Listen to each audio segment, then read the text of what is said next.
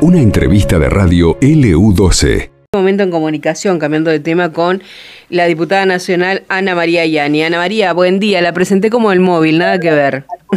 Bueno, te hago el móvil desde Buenos Aires. Buenos días, ¿cómo les va? ¿Cómo están? Desde el Congreso Nacional. Qué, qué lujo, ¿no? Eh, la verdad es que queríamos charlar con usted porque sabemos que está abocada en el análisis de esta ley ómnibus que tanto nos preocupa, nos preocupa un sector importante de la población.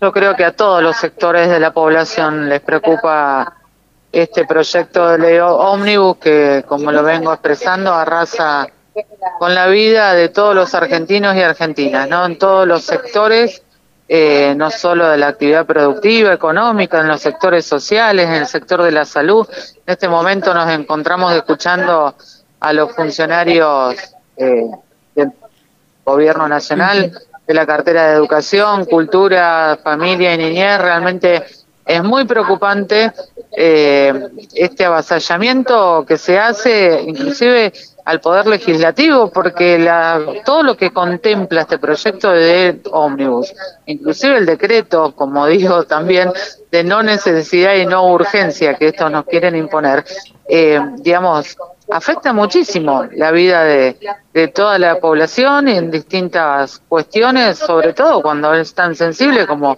la educación, la salud, como el tema de familia, de niñez. Eh, eh, realmente em, son momentos muy difíciles para tratar de entender la lógica de algo que no tiene lógica, ¿no? De esto que el gobierno nacional quiere imponer en un debate además express porque hay que apurarse, porque solo extendió las sesiones extraordinarias al, al 31 de enero y quiere que todo se le apruebe, porque además extorsiona y nos trata eh, y ningunea nuestro trabajo, inclusive insultándonos, ¿no? Hablando de que somos corruptos, que somos coimeros, que no queremos trabajar. Bueno, acá estamos trabajando, como siempre lo ha hecho, sobre todo nuestro bloque de Unión por la Patria, atendiendo también las inquietudes y las necesidades de los sectores que nos llaman, que se comunican y que les estamos dando también sus espacios de reunión para que puedan transmitirnos ¿Qué opinan ellos sobre este proyecto de, ley? Es mucho el trabajo y muy intenso porque son varias las modificaciones, distintas leyes que se prácticamente algunas se sacan de cuajo y se modifican totalmente. Sí, no, imagínate que el DNU tiene 366 artículos. Este proyecto de ley que toca todo, todo, todo lo que no contempló el DNU, lo que le quedó por, por tocar lo toca el proyecto de ley. Son, digamos, en principio más de 600 leyes que están siendo afectadas con, con este proyecto, derogaciones, eh, bueno, modificaciones sin ningún tipo de fundamento.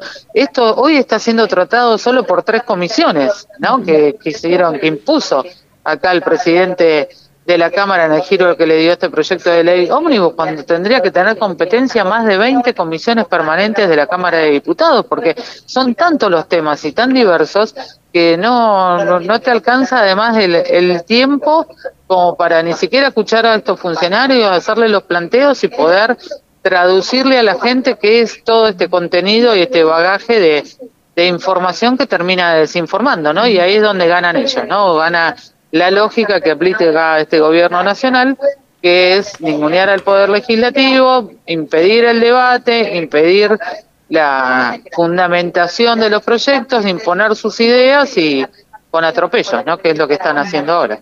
Diputada, a mí me gustaría mucho que le explique a la gente qué es la derogación de una ley porque muchas veces hay términos que el común, el ciudadano común, no los, no los conoce. Derogar una ley significa que la ley no exista más, ¿sí? Entonces, en este caso, a través del DNU, que hace un decreto, que es una herramienta que tiene el presidente de la Nación, pero para cuestiones de necesidad y urgencia. Si vos lees los 366 artículos que tiene el DNU, que quiere imponer, digamos, como una casi apropiación de la actividad legislativa, que no es competencia del presidente de la Nación, bueno, busca en este sentido derogar, o sea, desborrar de un plumazo leyes eh, en un momento de un periodo extraordinario del Congreso, donde esto debería debatirse por proyectos de ley por separado, en el ámbito ordinario, o sea, a partir del primero de marzo, que es el periodo ordinario que tiene el Congreso. Entonces, derogar quiere decir que la saca, que deja de existir, que es lo que está pasando con muchas de esas leyes, porque hoy el decreto está vigente desde el 29 de diciembre. Mm.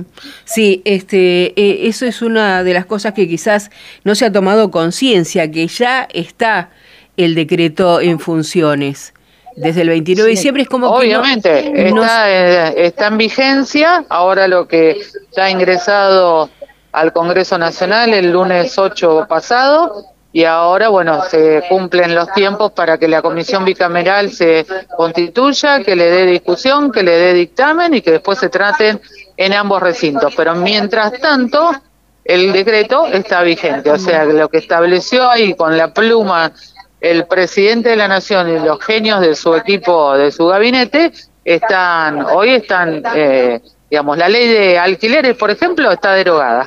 La ley de agencia de viajes está derogada, ¿sí? Entonces, eh, digo, por nombrarte algunas cosas para que la gente vaya tomando, eh, digamos, conciencia de lo que está pasando y de lo que estamos viviendo y hoy estamos en esta falta, digamos, de cobertura y de sí, de marco legal que justamente no, nos tenga contenidos y nos tenga protegidos, eh, inclusive en cualquiera de las facetas de, nuestras actividades como, como ciudadanos. Eh, diputada, hay un punto donde creo que es uno de los más preocupantes también, donde el presidente de la Nación pide poder eh, manejar él con absolutismo lo que es el hacer en la, en la Argentina sin tener que esperar la autorización o la aprobación de las cámaras. ¿De qué se trata eso? ¿De qué se trata? Que está pidiendo que este Congreso Nacional le faculte, digamos, le delegue el poder de que tenga la facultad de ser todo. ¿no? administrador de lo legislativo, que es lo que quiere imponer con este tipo de proyectos ómnibus y con el decreto, como lo dije ayer, el propósito de este presidente es que el 31 de enero terminado la extraordinaria y habiendo sido tratado el DNU y el proyecto, él confía en que se lo vamos a aprobar, nosotros no le vamos a dar nuestro voto positivo y va a cerrar el Congreso, eso es lo que quiere. Entonces, por eso quiere la delegación del poder, para que no tenga, como decías vos, pedir autorización, ser monitoreado. Ustedes saben que nosotros somos eh, el poder de contralor, ¿no? De lo que son las acciones del Ejecutivo.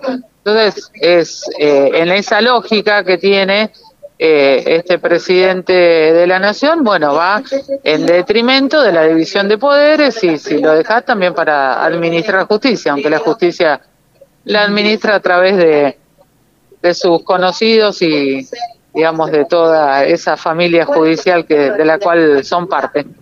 Eh, ¿Van a poder llegar a, a, ver cada uno de los artículos y tantas páginas que hay para, para poder eh, llegar a, un control y saber qué es viable y qué no hasta el 31 de, enero? Nosotros, obviamente, desde que ingresaron los proyectos al Congreso, eh, estamos en análisis, en estudio, en los asesores, con nuestro bloque también de Unión por la Patria, como te decía, también nuestro bloque siendo el único que hoy está recibiendo a la sociedad civil, a las agrupaciones, entidades, asociaciones que ante diversos temas nos vienen a ver, a traer sus inquietudes, sus propuestas de modificaciones o eh, justificar el porqué el rechazo, por ejemplo, al decreto de necesidad de urgencia que, que es de pleno. Así que sí, obviamente es nuestra tarea y nos estamos dando el tiempo como corresponde y así también lo estamos exigiendo en este plenario de comisiones del que estamos participando. Eh, diputada, cuando se llegó a un acuerdo con el Fondo Monetario Internacional por 4.700 millones de dólares, el ministro de Economía, Luis Caputo, aclaró que el dinero es para pagar vencimientos de diciembre, enero, abril y advirtió con respecto a lo que usted decía de la presión que están recibiendo, que si la ley ómnibus no para, habrá medidas más duras. Sí, también somos los responsables, como dijo el presidente, de que si nosotros no aprobamos esta, estos proyectos, somos los responsables de que aumente el dólar. Si nosotros no aprobamos y tratamos estos proyectos, somos los chorros corruptos y colmeros que no queremos trabajar. La verdad que y gente como Caputo, ¿no? Tener que volver a sufrir la herencia que nos dejó eh, la irresponsabilidad cuando fue parte del gobierno de Mauricio Macri, que después salió corriendo y se fue a refugiar a una playa, eh, y ahora quiere venir a ser el salvador de todo ese desastre que nos dejaron. Realmente es como todo, es muy bizarro, perdóname que te lo voy a definir con estas palabras, pero todo lo que estamos viviendo desde el 10 de diciembre a esta parte, eh, asumiendo un presidente que le habló de espaldas al Congreso, eso solamente ya te muestra cuál es la voluntad que tiene de ejercer una presidencia que me parece que más de una presidencia es una tiranía, una una dictadura, ¿no? Quiere ser eh, el monarca o el emperador de las decisiones de que va a tomar en este país. Mm. Eh, una de las cosas que eh, estamos esperando a ver qué es lo que sucede es la manifestación de la CGT este 24 de enero, donde hay muchísimas limitaciones y ya entró en vigencia, como lo dijo usted, el DNU, y también entró en vigencia lo que, lo que sucede con quienes van a cortar las calles. Eh, ¿qué, ¿Qué piensa que va a suceder ese día? No, lo que va a suceder ese día es, eh, justo ayer estuvo la ministra de Seguridad acá en el plenario de comisiones, eh, ya dijo que hay el artículo que dice que más de tres personas no pueden estar reunidas sin pedir autorización, dijo que eso se iba a sacar del proyecto. Eh, obviamente, a ver, el derecho a manifestarse, el derecho a hacer paro, eso está, es, eh, digamos, establecido por mandato constitucional. El pueblo se va a expresar, pongan el protocolo que pongan, hagan todas las artimañas que tengan y nosotros vamos a estar atentos para, para cuidarnos y poder manifestarnos y, y poder acompañar también a los trabajadores y trabajadoras que hoy con mucha angustia son los que vienen a reunirse con nosotros y nos piden ayuda para poder frenar todo esto. La gente hoy nos pide que a mi ley lo frenemos en el Congreso. Eh, horas eh, impresionantes. Te pido si podemos, perdón, ir cerrando porque me, toca hablar acá en el plenario y me están llamando. Discúlpame. ¿eh? No, agradecerle, diputada, el tiempo que nos brindó y bueno, estar molestándola cada tanto para ver cómo, cómo va este trabajo. No, no, les pido disculpas que, tengo que volver al plenario, mandarles un saludo y quiero sumarte algo más. Ayer estuvimos reunidos los senadores y diputados de la Nación de las provincias patagónicas, eh, una reunión en conjunto que, que armamos, bueno, quien te habla, yo como diputada nacional de la provincia Santa Cruz, junto al senador nacional Martín Doniate y la senadora nacional María Eugenia Duré de Tierra del Fuego, Martín Doniate de, Río Negro. Volvemos a reeditar el Patagonazo. Para aquellos que tienen memoria y se acuerdan, en el 2018, desde nuestra región de la Patagonia hicimos sentir toda nuestra disconformidad, nuestra eh, no, digamos, con, eh, acompañamiento a las políticas que Macri determinaba en en su gobierno y que sobre todo iban en detrimento de nuestra región. Bueno, hoy la Patagonia vuelve a estar de pie. Hoy volvemos a autoconvocarnos y este esta fue una primera reunión donde seguramente se irán sumando intendentes, diputados provinciales, concejales, actores de, de la sociedad civil y estamos eh, bueno, en totalmente en alerta porque nuestra región patagónica es la que nuevamente empieza a sufrir digamos, más las consecuencias de este tipo de medidas que se anuncian desde el gobierno de, de Milay. Gracias, diputada. Le mandamos un abrazo. Muchísimas gracias. Un cariño. Hasta, luego. Hablábamos con la diputada nacional, Ana María Yani, está ella trabajando en el debate sobre la ley ómnibus, que algunas de las modificaciones que tiene, me voy a tomar un segundo para comentarles, este, como para que tengan en cuenta porque es muy larga, es muy tedioso admiro a los jóvenes, porque sé que hay jóvenes de, de 20, 24, 25 años que las están leyendo y las están analizando y en algunos casos les cuentan a sus padres que tiene que ver. Eh, uno de los puntos es la reforma electoral, eliminación de las PASO, eliminación de la lista sábana. Esto pasó en LU12, AM680 y FM Láser 92.9.